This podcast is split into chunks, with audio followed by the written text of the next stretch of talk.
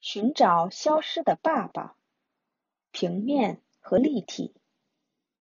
明天是星期天，爸爸在晚上很晚时也不知道在给谁打电话，和我约好了明天要去公园的。难道要去别的地方吗？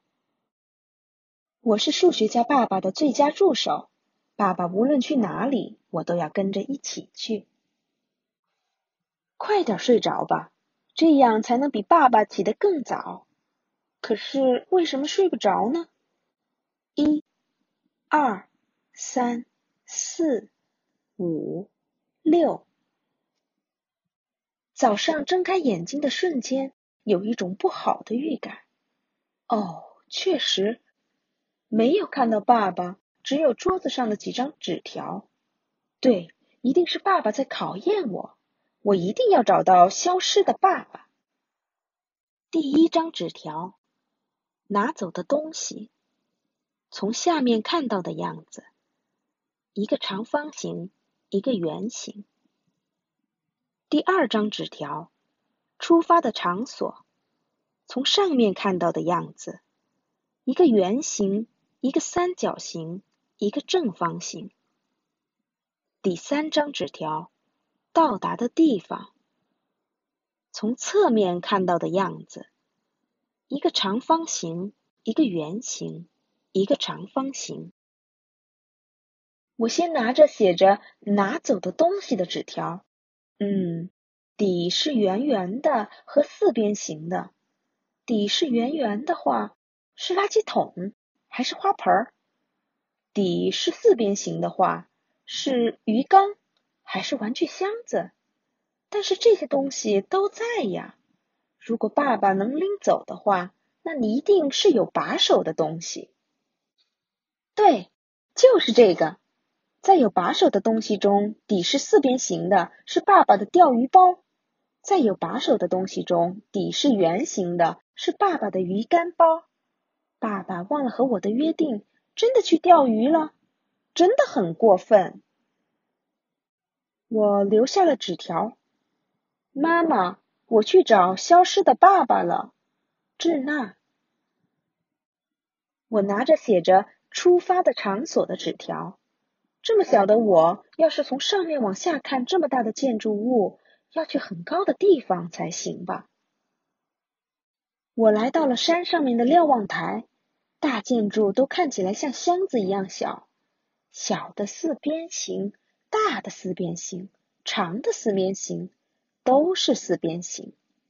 那么现在只要找到圆形和三角形就行了。哇，找到了！从上面看模样是圆形、三角形和四边形的地方。我终于找到出发的场所了。如果不到高的地方去找的话，是肯定找不到的，因为从正面看，建筑物大部分都是四边形的。来到从瞭望台看到的地方，一个汽车站点出现了，是去碧旭城堡的环线公共汽车出发站点。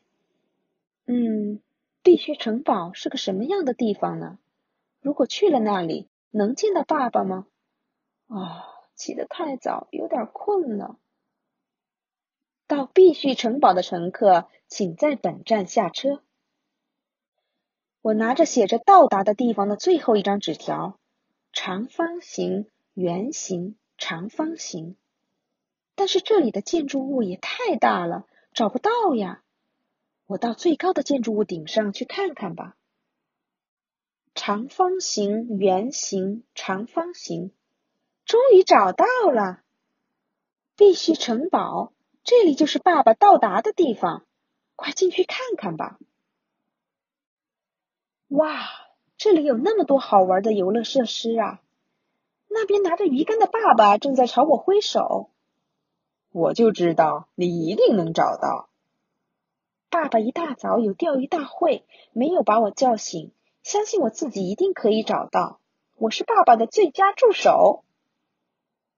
熟悉日常生活中的图形，鞋柜具有厚度、高度和四边形的表面。把黄瓜横向剖开，也会出现厚度及圆形的面。像这样兼有形状和厚度的图形称为立体图形。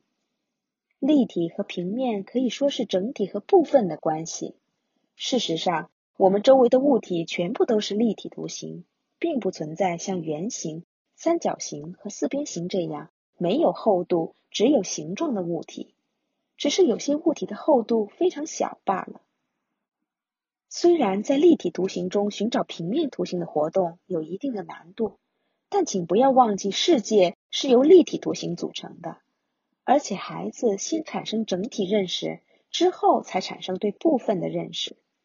请跟孩子们一起观察周围各种立体图形物体的上下、底面和侧面，试着找出立体图形上的平面图形，并通过平面图形类推出对该立体图形物体的部分认知。